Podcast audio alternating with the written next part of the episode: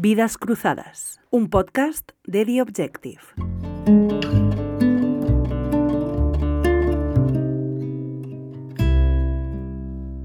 José Antonio Montano es escritor y uno de los lectores más finos de España. Ha sido guionista de programas y series de televisión y actualmente es columnista en The Objective y mantiene un dietario en el Diario Sur. El año pasado publicó Inspiración para leer, una colección de artículos sobre literatura, cultura y vida. Ahora muchos esperamos ansiosos que vean la luz los diarios en los que trabaja desde hace tanto tiempo. Hoy en Vidas Cruzadas, José Antonio Montano.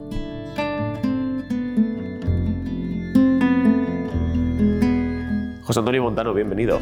Hola, ¿qué tal? Encantado. Encantado de tenerte me alegra, aquí. Me alegra mucho. Te queremos hacer muchas preguntas porque eres una persona a la que leemos mucho. Bueno, es que vives en esta, en esta casa. Hemos, bueno, digo hemos con un plural majestático que no sé si es necesario. Yo por lo menos he disfrutado mucho tu libro, disfruto mucho de todo lo que escribes, pero sé poco sobre ti. Eh, entonces quería empezar preguntándote por las cosas más básicas, que por dónde naciste, cuándo naciste. Bueno, nací en Málaga y en 1966. Cumplo dentro de poco 56 años, en- este mes precisamente, en mayo. Y bueno, viví unos años en Madrid, primero trabajando, luego, no, pri- primero estudiando, luego volví a Málaga, luego eh, pasé otros años aquí trabajando y ahora vivo de nuevo en Málaga. ¿no? A mí la verdad es que me encanta mucho mm, eh, vivir entre las dos ciudades. Eh, mejores, las mejores épocas han sido cuando yo vivía en Madrid trabajando de guionista eh, con, con- con- con la posibilidad, tanto por tiempo como por dinero, como para vivir de hecho entre las dos ciudades. ¿no? Y era lo que me, me gustaba. Y, pero tu infancia fue en Málaga. En Málaga, en Málaga. Tú viviste una infancia malagueña. ¿Qué recuerdas de tu infancia? Eh, ¿Tienes buen recuerdo? Sí, era, era, era una, una- infancia salvaje de las que se estilaban entonces. Mis padres, todos, toda, toda, toda mi familia, mm, de la- de- de- hasta los abuelos, bisabuelos que yo conozco, son de un pueblo cercano a Málaga que se llama Almojía, del interior, que está como a 20, 25 kilómetros de Málaga. Pero mis padres cuando se casaron ya se, se- se vivieron en la, en la capital y yo, y yo he vivido, yo soy de Málaga, vamos, eh, yo conozco ese pueblo por, por, por las vacaciones, ¿no? sobre todo. ¿no? Y, y entonces, claro, eh, eh, vivíamos en un barrio, se llamaba Las Flores, que estaba un poco en el, en- en- el- el- de estos barrios que acaban en el campo, una de las zonas en las que acaba la ciudad. Entonces teníamos el barrio, cruzábamos una, una carretera y ya estábamos en el campo. ¿no? Entonces esa, esa combinación de lo urbano con lo salvaje era lo que... Estábamos en la calle todo el día y, en fin, era vida de calle, vida de calle. ¿Y qué, qué disfrutaste en la niñez que consideras que, los, que un niño del siglo XXI no puede disfrutar? Supongo que habrá muchas ventajas de ser un niño del siglo XXI, pero quizá hay alguna desventaja también, desde- por lo menos desde tu punto de vista. Sí, hombre, yo, yo, yo mismo me asusto de lo libres que estábamos ahora, claro, con la mentalidad. Lo bueno de la mentalidad de la, de, la infancia es que uno no es consciente. Y la- la- el verdadero el, el el buen salvajismo es el que no es consciente de sí mismo. ¿no? Entonces, claro, estábamos ahí haciendo, haciendo lo que queríamos. Es que estamos todo el día en la calle, todo el día en la calle. Y además con el buen tiempo de Málaga que invita a estar todo el día en la calle sin, pasar demasiadas Claro, penurias claro, sí, yo lo- climatológicas. el, el mal tiempo no... Bueno, allí siempre, siempre ha habido lluvia, en fin, ha habido las épocas de frío, pero, pero en general era bastante buen tiempo, claro. Yo me acuerdo que nos ponían el- los pantalones cortos, las madres, el domingo de, de Ramos, para ir a ver la procesión del domingo de Ramos, y ya no nos quitábamos el pantalón corto hasta, hasta yo qué sé, octubre, noviembre, o, o quizás cuando empezaba la escuela, sí, en finales de septiembre, a lo mejor. En- precisamente en, tu, en tu libro, Inspiración para leer, hablas de la infancia recuperada de Fernando Sabater y dices que ese libro, que para quien no lo conozca es una celebración del placer de las primeras lecturas, que, para, que tú lo leías con cierto sufrimiento, porque ahora que eres sobre todo un lector, em, bueno, lo ves como lo que no fuiste, no fuiste un niño lector. Efectivamente, yo no fui, yo e- era buen estudiante, pero solamente de lo de, de- yo no, yo no era yo no era el niño que luego se ponía a leer por su cuenta. De hecho, cuando ya tenía unos 10, 11 años, conocí a algunos compañeros que se leían Un mundo feliz de Aldous Huxley, que eran apasionados de los celtas, de los griegos, eh, uno que quería descifrar la piedra roseta. Y, yo eso no, yo realmente no, porque en mi casa pues no había tradición cultural, ¿no? En, el sentido libresco, ¿no? Y entonces yo, pues fin, no. Lo que sí, lo que sí, el gran cambio, bueno, por, por un lado está la educación de la tele, que eso también era una, una bestialidad, porque al fin y al cabo, eh, eso lo, he sido consciente luego también mucho más tarde, es que nosotros, eh, los de mi generación, a los 10 años nos hemos visto todos los clásicos del cine, de John Ford, de Hitchcock, o sea, como si hubiéramos estado viendo, eh, como, si hubiera, como si hubiésemos sido niños griegos que hubieran visto a Esquilo, a Sófocles. Entonces, por ahí, y luego, y luego toda la televisión, toda la locura de, de televisión y los tebeos. Para mí, en, el, en, ese artículo que tú dices, no, en, ese, no sé si en ese artículo uno también sobre, sobre la infancia, eh, para mí el momento clave fue cuando me puse a leer, de verdad. Eh, porque yo, mi hermana y yo teníamos un montón de tebeos desde siempre, pero los veíamos sin leer las, viñetas, ¿no? Y, yo me acuerdo que una tarde, pues yo tendría nueve años quizás, o ocho, nueve, diez, no más de diez, ¿no? No, ah, sí, se tenía siete u ocho seguramente. Eh, yo estaba en mi cuarto esperando que, estuviese la cena y de pronto eh, el tebeo de Mortadelo y Filemón que había leído tantísimas veces, que había visto tantas veces sin leerlo, de pronto me dio por leer la viñeta y, leí la siguiente y la siguiente y de pronto descubrí que seguía como en una película y, para mí fue una sorpresa, para mí fue un bombazo. Para mí, yo, yo, veía los temas, me gustaban, pero por, por los dibujos y, ver que había una historia y que las, y, entonces eso fue, yo me acuerdo que salí del cuarto, pues ya estaba en otro mundo. Ahí es cuando ya pisé, pisé el, mundo de la lectura. Lo que pasa es que estuve muchísimo tiempo leyendo solo tebeos, hasta que ya empecé a leer a Agatha Christie, ya con 13 años o por ahí. Y ya, y ya, y ya me dediqué a, leer libros. Y fue en la adolescencia cuando te pegó sobre todo el momento de la, de la literatura. Sí, me, pegó, me, pegó, me, pegó, fuerte justamente. Eh, yo, yo, yo, leía a Agatha Christie y de pronto el, eh, con, con, las clases de, del bachillerato, ¿no? con los clásicos, me acuerdo con, leyendo a, Becker, leyendo a, a, yo que sé, a Samaniego, por ejemplo, ¿no? Em, empezó a gustarme bastante hasta el punto, era el año en que uno tenía que decidir si hacer ciencias o letras, y yo, como era buen estudiante, por, por, por, se, suponía, se presuponía que los buenos estudiantes hacían ciencias, ¿no? Y yo pensaba que iba a hacer ciencia, hasta que de pronto me di cuenta que me gustaban más las letras. Entonces fue en ese, ese, fue el momento clave. ¿Tiene algo que ver la, la sensibilidad adolescente con, con, que te aficionaras a la lectura, a determinadas lecturas, con todo lo que significa esa, esa, edad? sí, pues puede ser, puede ser. Hombre, yo siempre he sido más bien introvertido, ¿no? Aparte, bueno, yo soy un, permanente adolescente, por otra parte, ¿no? Entonces a mí siempre la literatura así introspectiva, un poco como la Pessoa, por ejemplo, Proust, ¿no? Esa literatura que más que, que, interesarse por el mundo se interesa por la psicología, por una relación problemática con el mundo, ¿no? Eso siempre me ha interesado, pero claro, empecé, claro, eh, en la adolescencia fue importante esa, esa compañía, digamos, ¿no? Esa especie de, de revelación de esas posibilidades. ¿no? Yo me acuerdo otra, otro gran momento de sorpresa fue Pessoa, cuando, cuando se publicó en España el libro del desasosiego y contaba mm, de esa manera, esa, esa prosa suya tan introspectiva, tan de analizarse, con una cierta... Em, rompiendo inercias mentales, ¿no? Rompiendo inercias mentales haciendo como integraciones y descubriendo las propias trampas. De pronto yo me quedé también fascinado porque ahí descubrí una, una, manera de escribir que yo no sabía que se, que se podía escribir así, ¿no?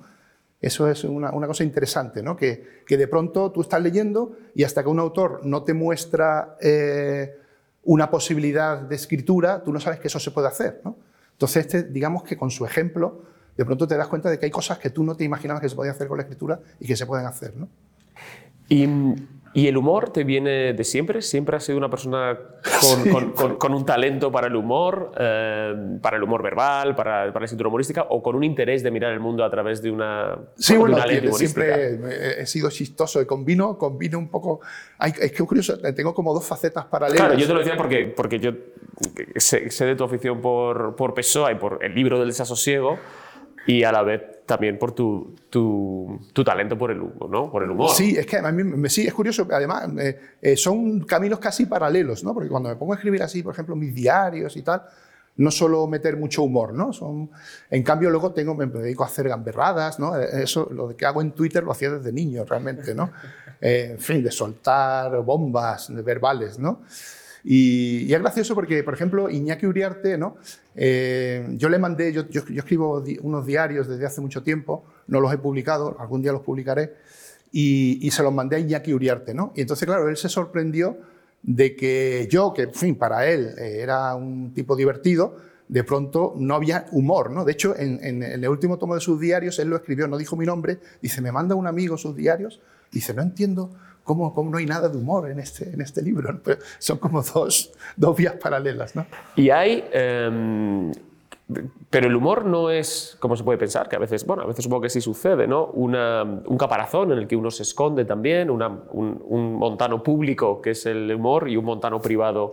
O sí, o tú sí, tú sí que ves esa distinción también, que hay, una- que hay un elemento espacial casi. No No, lo De- sé, de el, lugar el ocupa. humor en realidad es como una liberación de uno mismo.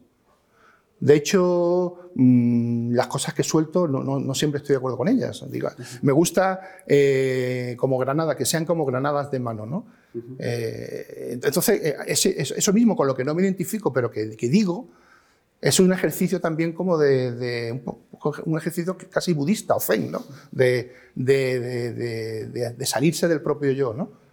¿Tus gustos cinematográficos se parecen a tus gustos literarios? Bueno, mi director favorito es Billy Wilder. Eh, tengo, eh, quizá en este- las dos vías, mis dos directores favoritos son Billy Wilder y Eric Romer. ¿Y no metes a Woody Allen en el Me gusta mucho, pero no, mi favorito es, Son esos es- dos. es Wilder y por, y por, y por, y por Billy Wilder eh, Lubitsch, ¿no? su maestro. ¿no? Su maestro.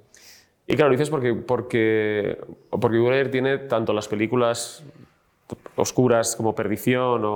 o, o- ay, como se, no me acuerdo cómo se traduce ahora, la, la del hombre que es adicto al alcohol. Sí, Días, Días- Días sin huella. Días sin huella. Los, de los eh, Weekend. De los creo. Eh, y luego tiene películas más como, bueno, pues El apartamento, que también tiene su punto nihilista y triste. Lo dices por eso, porque, porque Sí, bueno, me tiene gusta esa todo. Curiosamente, eh, antes de que. eh, me, me pasó una cosa muy, muy curiosa con, con Billy Wilder. Y es que me gustaban un montón de películas suyas sin saber que eran de él. ¿no? Porque yo empecé a ver quién eran los directores más tarde, ¿no? Y de pronto digo, ah, pues mira, es- todas estas películas que me encantaban eran de él. ¿No? Desde las, las comedias hasta Ace in the Hole, ¿no? El Gran Carnaval, ¿no? Desde las más serias. Claro, eh, Billy Wilder me, me gusta mucho pues, la precisión, ¿no? La escritura, el humor. La, yo- Bueno, él es uno de los mejores dialoguistas de, de sí, la historia. sí, ¿no? claro, él y sus compañeros de turno. que- Yo me leí varios guiones de estos que, de estos que editó Trueba en su colección. Creo que estaba El apartamento y, y Con fardas y a lo loco. Y sus acotaciones son muy buenas. Las acotaciones que nos salen luego son buenas. Es como le pasa un poco como Valle Inclán, ¿no? Que las acotaciones en sí mismas son, son literatura, ¿no? Me parece que Con Fadas y a lo loco es una película sobrevalorada. ¿Tú estás de acuerdo con eso? No, yo no creo que esté sobrevalorada. De todas formas, tampoco es mi, mi favorita favorita, ¿no? Pero, pero no, bueno. Ah, bueno, ah, en fin, lo que pasa es que yo, como, como, como dinamitero, una de mis películas favoritas es El hombre tranquilo. Pero una de mis mayores diversiones es en una reunión de cinéfilos decir que El hombre tranquilo está sobrevalorada, ¿no? Entonces yo no sé si Woody Allen también Quería provocar estaba también, ¿no? soltando una, una granada. Ya que estamos hablando de guiones, ¿cómo pasas des- de vivir en Málaga a de repente estar en Madrid trabajando como guionista? Porque un amigo mío eh, estaba trabajando de guionista de Pepe Navarro y me había un puesto y, y fui. Por, yo en el mundillo de guionismo eh, eh, sabía hacer los trabajos una vez que los tenía, pero no sabía buscarme los trabajos. Entonces estaba a expensas, pues eso, de amigos, de gente que me llamaba. ¿Y por qué piensas en ti? Porque ya, ya escribías. De- porque algo, algo vio en ti para llamarte a ti y no a otra persona. No, no, no, no. Yo, de- yo despreciaba todo eso. Yo era un poeta puro, quiero decir. Yo despreciaba todo tipo de escritura que no fuese, o sea, que, que- en la que hubiera intermediación de dinero, ¿no?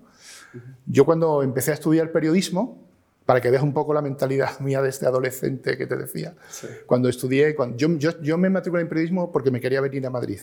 Y una de las posibilidades de venirse a Madrid desde Málaga era estudiar una carrera que no hubiese en Málaga. Entonces, periodismo no, no había en Málaga, ¿no? Pero yo despreciaba el periodismo. Yo en mi carnet, en mi carnet escribí la frase famosa de Valle Inclán, o sea, mi carnet de estudiante de periodismo, la frase esa que dice, la prensa avillana el estilo y empequeñece todo ideal estético. Es decir, yo estaba de estudiante de periodismo, era como, como un topo, ¿no? y en el mundo del guionismo igual. Luego me, han me ha gustado, ¿no? Y además me ha venido bien esa cosa que yo no quería, pero que he tenido que hacer, me ha, me ha- ha sido muy buena, ¿no? Porque me ha, me ha sacado un poco de mi burbuja, ¿no?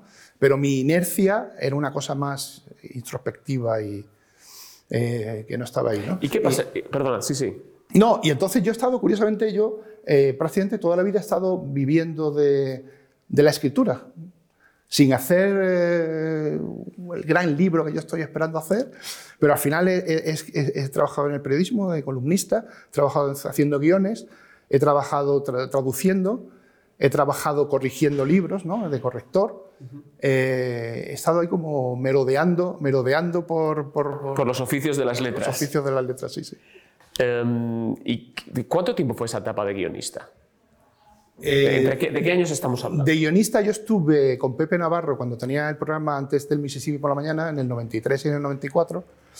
Y luego empecé a trabajar eh, de guionista para, para la serie aquella de Arturo Fernández, La Casa de los Líos. Sí, en el 97, del 97 al, al creo que duró hasta el 2000. Luego estuve en algunos programas de Antena 3, algunos magazines que y luego estuve trabajando en una serie que se hizo en Ibiza. En fin, este- el último guion que escribí lo escribí en el 2007. Además, aquí al lado, en la calle Legasca, mi amigo, bueno, el productor, mi jefe entonces, Alba- Germán Álvarez Blanco, tenía aquí la casa en la calle Legasca, enfrente de la embajada italiana, y me alojó durante unos meses porque estábamos preparando una serie. Esto fue en el 2007, por estas fechas, por, por la primavera de 2007, y ahí escribí el último guion. Lo que pasa es que esa serie al final no, no cuajó y, y nada, yo volví a Málaga y ya no, no he vuelto a, a hacer ninguna. Y desde entonces, em, ¿escribes en prensa o tus colaboraciones en prensa empezaron después? Yo empecé, yo empecé a, escribir para Jot Down, me llamó Mar, la, editora de, la directora editora de Jot Down, me llamó para escribir eh, en la revista, me dijo, me acuerdo la, la primera conversación que, que- que tuvimos, ¿no? cuando quería que colaborase, que claro, en principio era para colaborar gratis. Y yo venía ya, claro, yo había trabajado en el Factual de Arcadia Espada, haciendo algunas colaboraciones, en Frontera de, de- de Alfonso Armada, y yo ya me había propuesto que no iba a seguir escribiendo porque no. Entonces me llama Mar y me dice, me han dicho que a ti te gusta escribir. Y le dije, bueno, es que me gusta escribir tanto como no escribir. me gustan las dos cosas con una pasión, con una, con una gran pasión. Pero al final me convenció, me dice, no te preocupes, aquí vamos a, cuando haya dinero pagaremos. Y, ante mi sorpresa, cuando hubo dinero pagaron. Cumplieron con esa Sí, sí. promesa. Pero esto eran colaboraciones mensuales, muy esporádicas. ¿no? Yo me hice columnista por Rafa Latorre. Cuando él estaba, él me hizo columnista hace 10 años, en el 2012.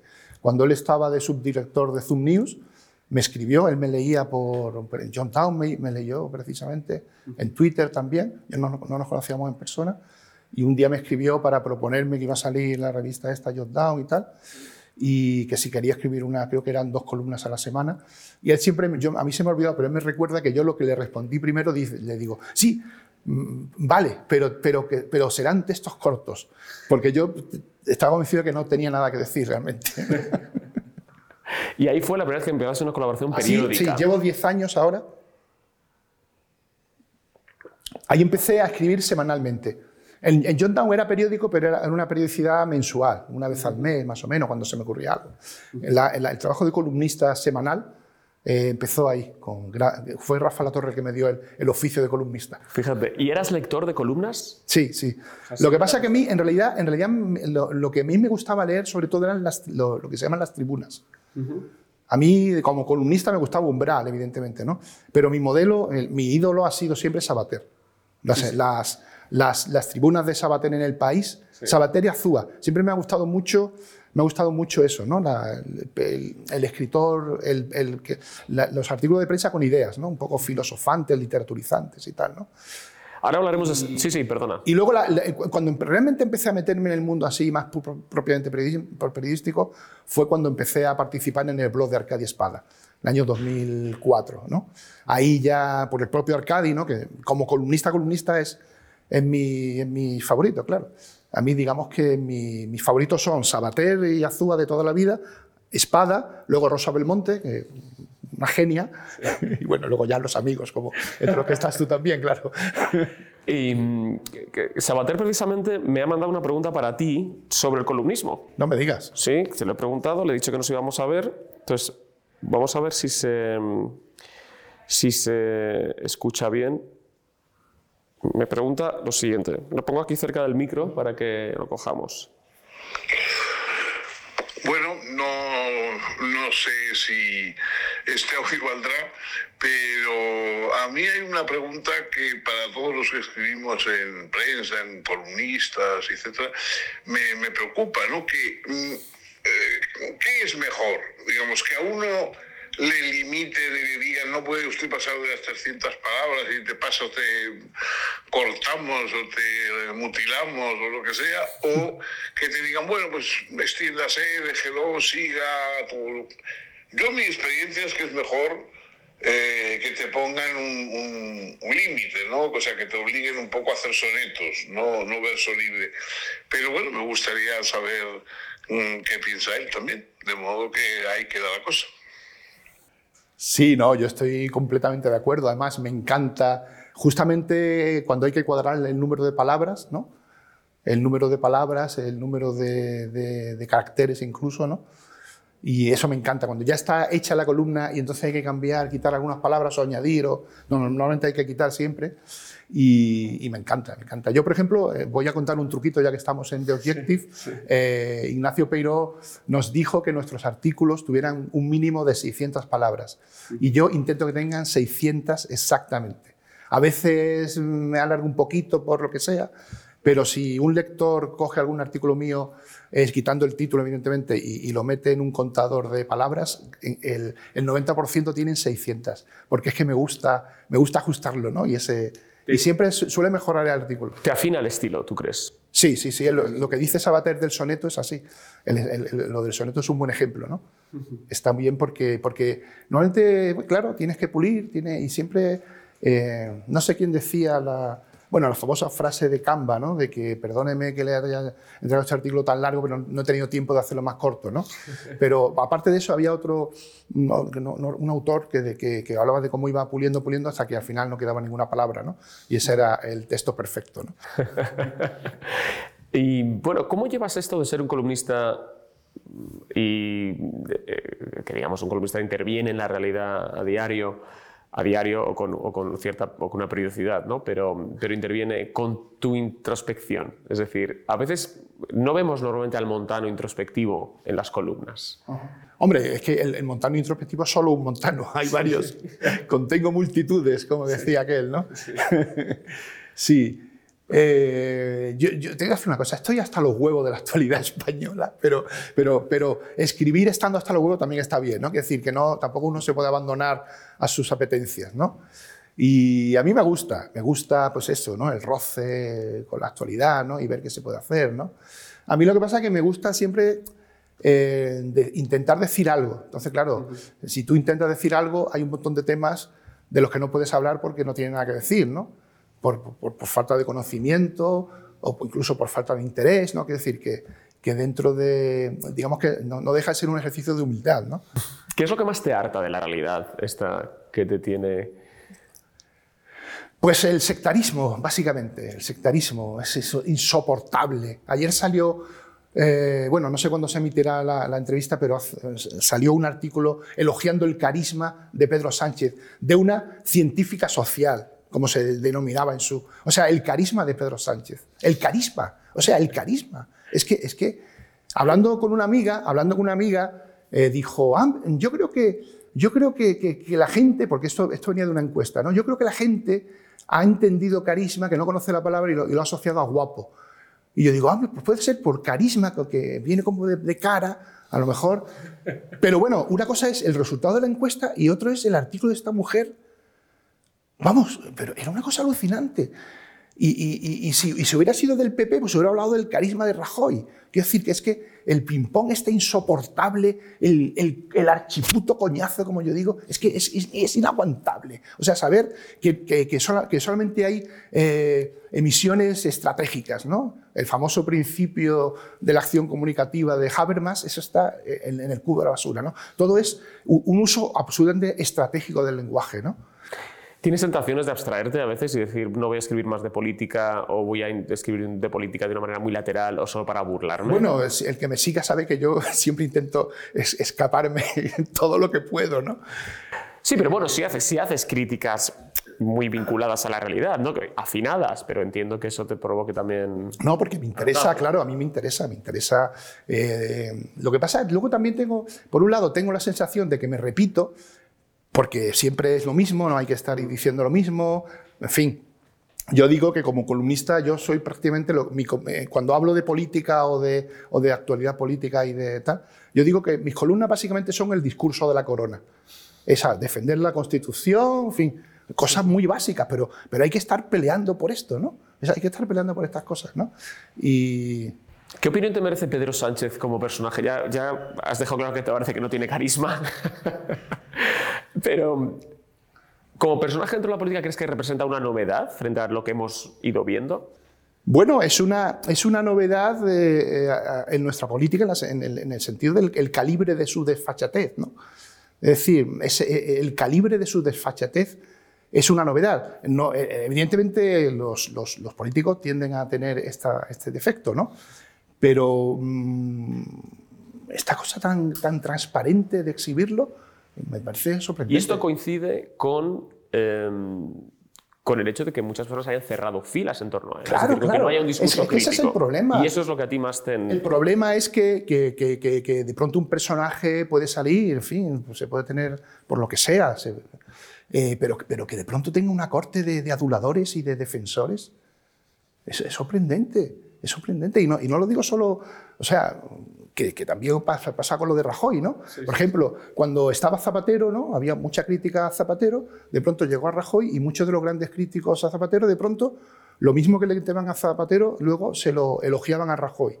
Es decir, que lo, que lo que lo que no soporto es justamente esto, ¿no? Es el sectarismo.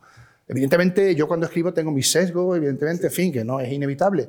Pero una cosa es, o sea, soltar unas, unas enormidades con una cara de piedra pómez y, y- que tú sabes que si, que si, es, que, que, que si hubieran dicho lo contrario, estaría defendiendo lo contrario, que, que- una cosa que la, en la propia trayectoria de Pedro Sánchez ha sido muy habitual. ¿no? Yo decía en una, en una columna, decía que los, los- seguidores de Pedro Sánchez son como la atracción esta de feria que se llama el látigo, ¿no? que va así de pronto ¡zra! Y, y- y se van todos. Entonces, claro, todos los que van, ahí elogiando a Pedro Sánchez están montados en el látigo, porque mañana tienen que defender con el mismo ardor lo, lo- lo contrario de lo que estaban defendiendo ahora y, y cosas así, ¿no? Em, has hablado de Zapatero. ¿Tú, ¿Tú votaste a Zapatero? No, no. Yo, no, yo en esa época era abstencionista. Yo, yo soy, curiosamente, tiene un poco- a mí, yo, yo soy evidentemente constitucionalista y tal, pero mm, una de mis ideas es que, es que lo fundamental en la democracia es el Estado de Derecho. El que mande da un poco igual, a grande, a gran para mí, digamos. Quiero decir, y con, con unos ciertos estándares lo podrán hacer mejor o peor, pero lo, que, lo fundamental es que funcione el, el Estado de Que Derecho funcionen los límites, ¿no? los Dentro ya, límites, las que leyes, lo los que contrapesos del poder. Eh, entonces yo, digamos que, mm, y tampoco me identificaba con las opciones políticas, eh, así muy, siempre me, en fin, yo soy un poco esteta también, ¿no? No me gustaba, pues, mm, en fin, que tenía mm, los iguales moti- motivos para votar a uno, podía, tener para no votarlo, ¿no? Entonces yo, por lo general, he sido abstencionista. Yo empecé a votar eh, un poco mm, cuando o sea, empezó Ciudadanos, UPyD, porque era, mi idea de esos partidos era un poco la idea que yo tenía de defender sobre todo el marco, ¿no? digamos. ¿no? no eran partidos de poder para mí, sino que eran, iban por ahí. Entonces ahí más, más o menos me identificaba con ellos, los votaba. Y tú siempre te has def- definido como socialdemócrata, a veces como el único socialdemócrata que queda en España, ¿no? Sí, esto más, sí, sí. Con un poco de exageración y eh, con un poco de humor también. un Sí, poco de sí, humor, por un poco de supuesto. humor. Pero bueno, pero que no temes defender esa, esa postura y, y es más, que eso es un esfuerzo, bueno, a lo mejor me equivoco, por desligar la socialdemocracia del PSOE. Efectivamente, efectivamente, sí, sí. Ese, ese- ese es una, está bien visto porque es una de las, de las funciones básicas, por lo menos que haya un ejemplo de otras posibilidades. Que haya un ejemplo de otras posibilidades. También me gusta decirlo para irritar, porque, porque nuestros colegas, están también, nuestros colegas conservadores también se están muy irritados. ¿no? También era un juego con Arcadi, cuando Arcadi hablaba siempre de la prensa socialdemócrata, o sea, Arcadi que es otro gran socialdemócrata, por otra parte. ¿no? Entonces, digamos que esa palabra eh, formaba parte de ese dialecto nuestro de- de- del mundillo arcádico. ¿no? Em, hablando de cosas más estéticas, para no, para no mm, aburrirte hablando de política. Em, el otro día ponías una fotografía de una mujer y hablabas de que era una mujer romeriana. Ah, sí, sí. Eh, a mí me interesa esto, a mí me interesa cómo, la, cómo el cine eh, también, digamos, manipula nuestra mirada ¿no? y nos hace verla a través de, de determinados ojos. A mí también me gusta mucho Romer, no, no, seguro que no lo conozco tanto, tanto como tú, pero en Romer hay sobre todo una mirada sobre la mujer, ¿no? es algo que es muy recurrente y, un, y siempre en un ámbito muy hedonista, donde el dinero no importa, todo el mundo tiene las, las cosas pagadas y No, las lo que pasa es que, bueno, en- en- con eso del dinero, lo que ocurre con Romer, es, no- la gente no suele, salvo algunas películas, ¿no? Eh, no suelen salir trabajando porque él eh, le gustaba ambientar las películas suyas en las vacaciones, porque él decía que, que- que ahí la gente estaba un poco más en sus, en sus asuntos, ¿no? Y lo de Romer, bueno, por un lado están las mujeres, las francesitas, que, que- que- un, un componente fundamental de las cuales es también la conversación. Las mujeres guapas, atractivas, con, con encanto, pero que hablan mucho y filosofan, ¿no? esta, esta cosa filosofante, ¿no? Así en francés, ¿no? Las películas subtituladas en francés. Pero, pero eso, en realidad, es- en Romer, eso forma parte de, de- de su visión de la realidad, porque él lo que le gusta es mostrar la realidad, ¿no? Él- además, él es, él es católico, él es de... Vamos, que es creyente, ¿no? Entonces él tenía en, al- en algunos libros, estos libros este de cátedra sobre Romer, y un texto suyo eh, citando a no sé qué de- padre de la iglesia, no sé si San Agustín, o, hablando justamente de la realidad como obra de Dios, ¿no? Entonces, digamos que, por ejemplo, cuando está enfocando unos árboles a los que movidos por el viento, para él es importante él es capaz de dejar a lo mejor 30 segundos esa, esa... Yo, de hecho, mi, mi- el clic con el que me aficioné a Romer no fue por una mujer, aunque, aunque, aunque siempre me había gustado sus francesitas, sino fue, creo que fue en la, en la rodilla de Clara, que de pronto una- un personaje, no recuerdo quién, en el lago este suizo, ¿no? No me- me- creo que estaba inventado ahí, se va en un vapor, ¿no? Y entonces el tío pone la cámara y se va viendo el petardeo del barquito alejándose, y creo que son como dos minutos, ¿no? Y está el barquito, po, po, po, y de pronto digo, hostia. Y esta Eso es lo de- que hubiera alejado a cualquiera de Romer, a ti te, a ti te acercó. Sí, lo de ver crecer la hierba es lo que me fascina. Eso, eso me entretiene muchísimo. ¿Y mm, qué relación tienes con el, qué relación intelectual, eh, incluso sentimental si quieres, tienes con, el, con la cuarta ola del feminismo que estamos viviendo? Bueno, Que yo- estamos hablando de, de- de la mujer. Yo creo, yo creo que tiene, lo, lo- lo- lo- lo- tiene de bueno lo que es prolonga- eh, avance de la ilustración. ¿no? Siempre en la ilustración hay como oscurantismos solapados que cuando se les señala pues salen a la luz y entonces, o sea, cuando son resortes, cuando, cuando son críticas que se basan en, en represiones reales o en, o en, o en micromachismos reales. ¿no? Cuando hay de pronto eso, ¿no? hay el, no solo los hombres, sino en general el ser humano, en sus inercias, pues hace cosas de las que no es consciente. Y de pronto se le señala, ¿no? Entonces, ah, pues sí, es verdad, ¿no? Entonces sí. Pasa que también hay una derivación ahí como teológica y antiilustrada, que es lo que me molesta, ¿no? Hay como unas, unas eh, solidificaciones, ¿no? Una, una especie de, de- de grumos ideológicos que además luego se hacen fuertes teológicamente y no se les puede combatir del mismo modo que no se podía combatir los dogmas religiosos. ¿no? Entonces, respuesta es muy sencilla. Todo lo que, lo que sea eh, prolongación, profundización en la ilustración, sí, y todo lo que sea de- desviaciones oscurantistas, no. Hay que, hay, que, hay que desenmascararlos a la vez.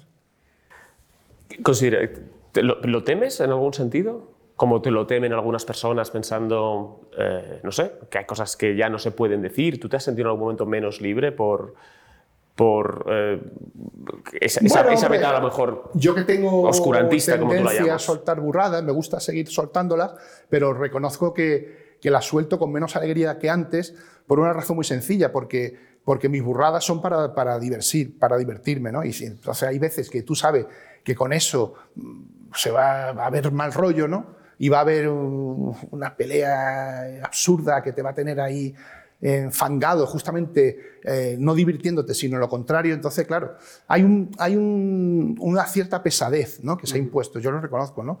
Y yo, en fin, que tampoco me gusta estar ahí peleando porque quiero hacer mi- me quiero dedicar a lo mío, ¿no? No quiero estar ahí de... Entonces, a veces me retraigo justamente por, por no meterme en follones que, que- que me van a aburrir, ¿no?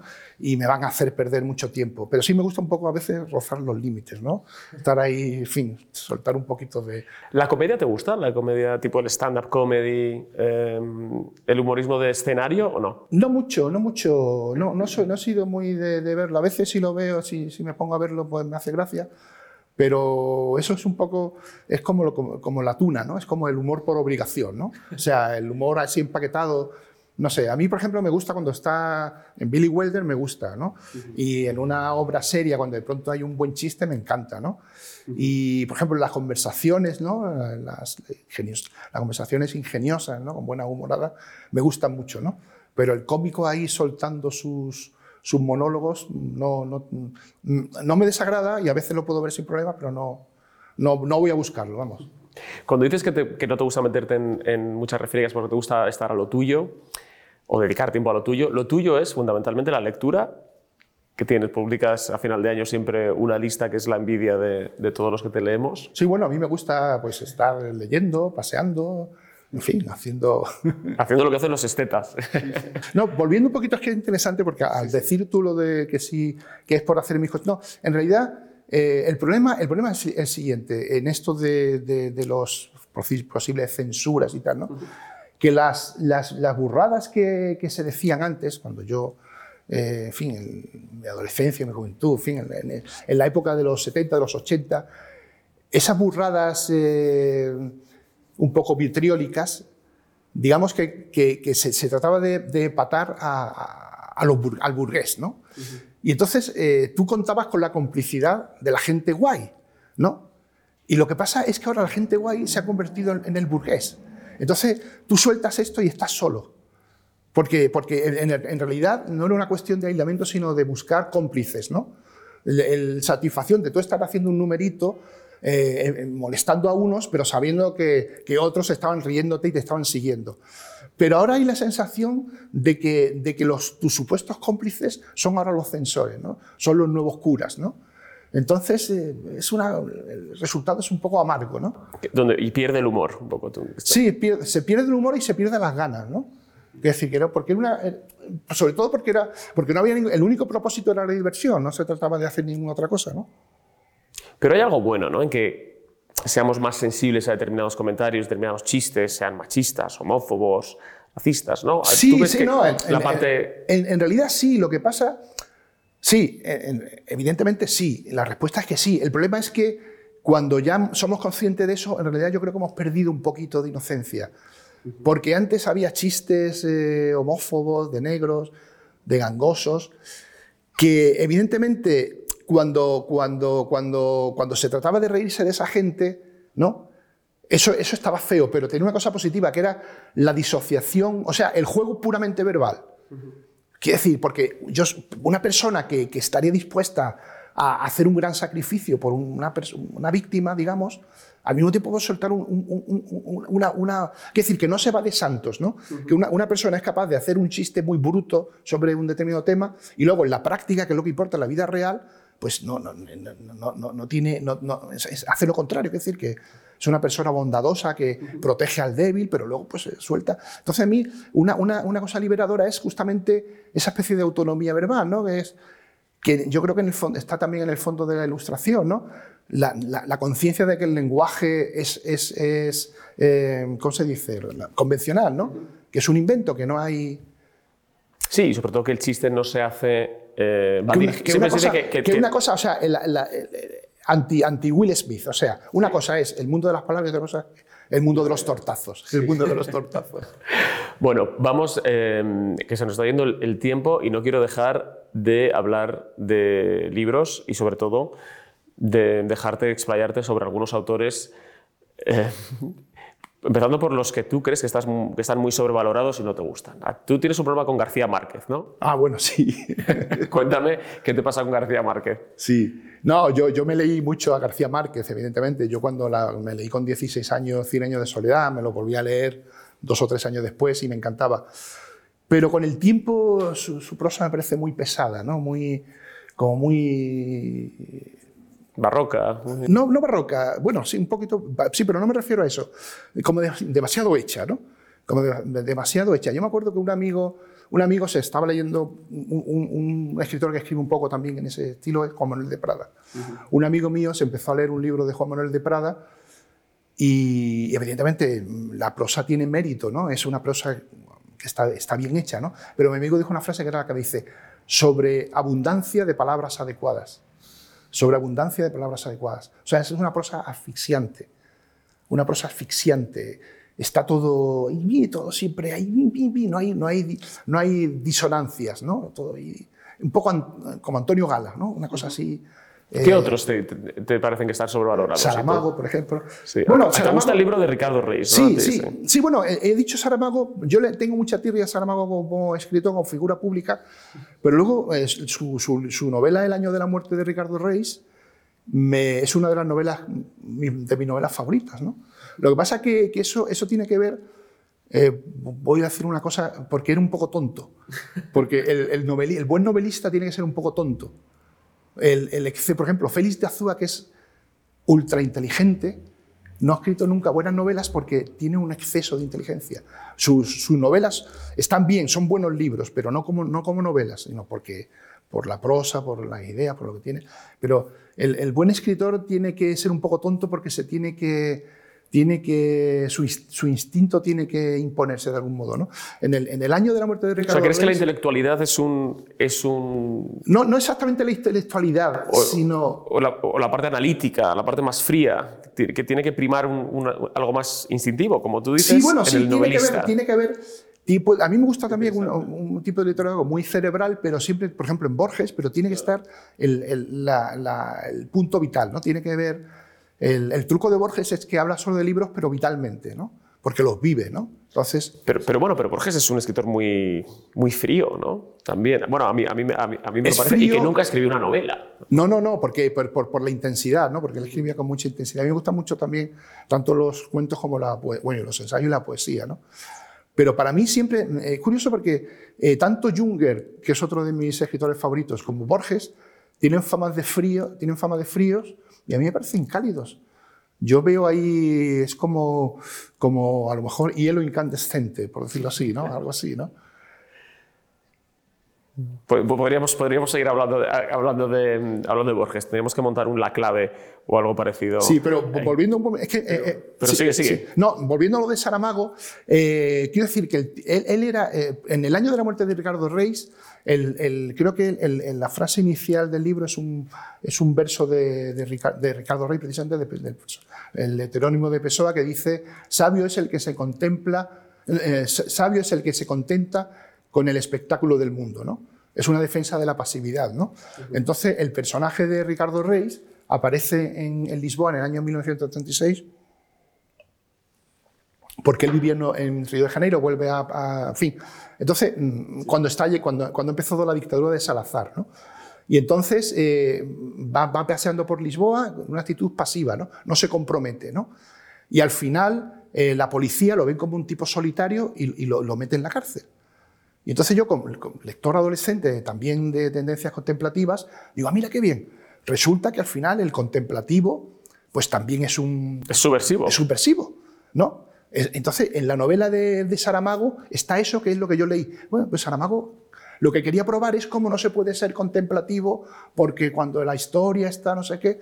O sea, que su, su ideología. O sea, que es buena a su pesar. la Claro, por eso que esa, esa es su grandeza como novelista, que su, su costra ideológica no ahogó la novela, ¿no? sino que, que la novela tuvo su propia idea y, y- admitía esa interpretación que yo le di. ¿no? ¿De dónde te viene este amor que no te he preguntado antes eh, por la lusofonía, por los, mun- el mundo de, de Portugal, de, de- de Brasil, también la música, sé que te gusta mucho? ¿Esto de dónde te, de dónde te vino? Esto me viene por Pessoa. eh, lo que, ahí- ahí también tengo una historieta que contar, si quieres te la cuento. Por favor.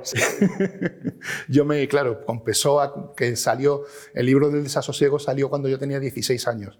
Eso fue un bombazo, claro. Y entonces ahí me apasioné por, por, por Pessoa y por el portugués. Eh, lo que pasa que, digamos que, de, y Lisboa, ¿no? También en la- por aquella época se incendió el Chiado, ¿no? El año 88. Y entonces mm, estaba también la novela de Muñoz Molina, El invierno en Lisboa. Digamos que de pronto se puso un poco de moda Lisboa, con Pessoa, con el libro de Desasosiego. Entonces, y eso encajaba con mi, con mi beta melancólica, ¿no? Eh, lo que pasa que al mismo tiempo yo tenía una beta vitalista que yo, eh, para mí, eh, digamos que estaba representada por, por, por Italia, ¿no? por el Renacimiento, por Florencia.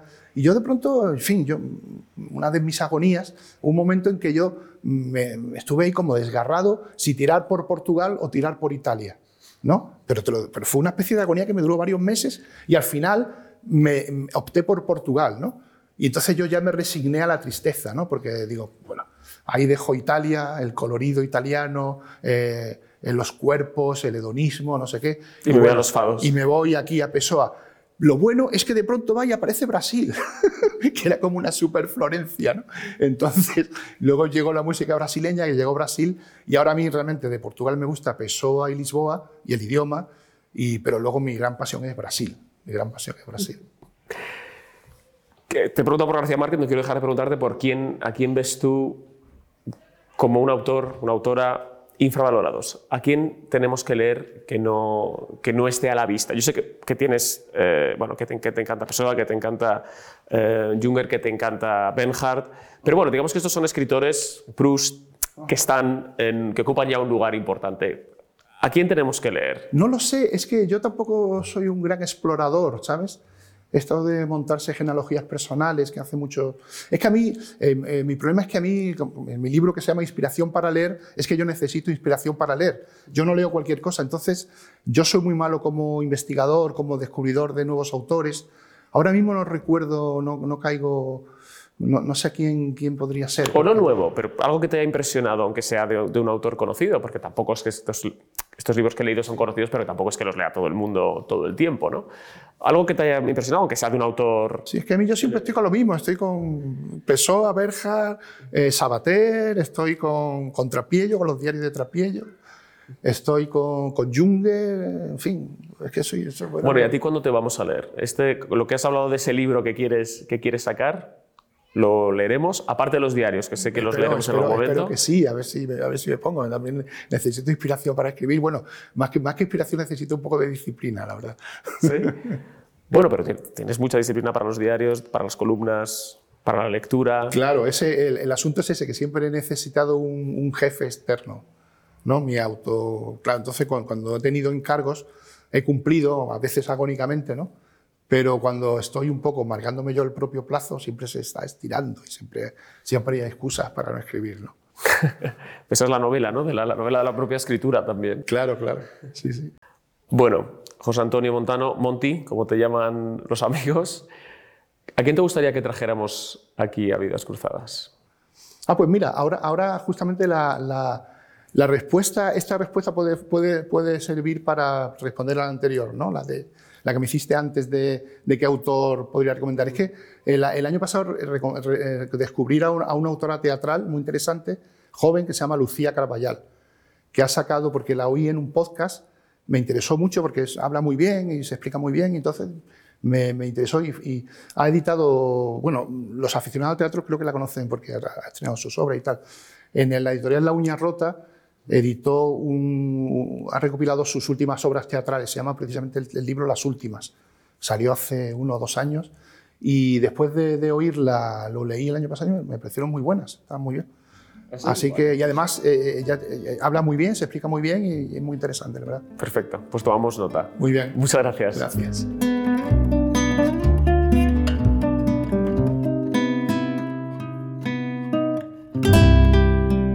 Vidas Cruzadas, un podcast de The Objective.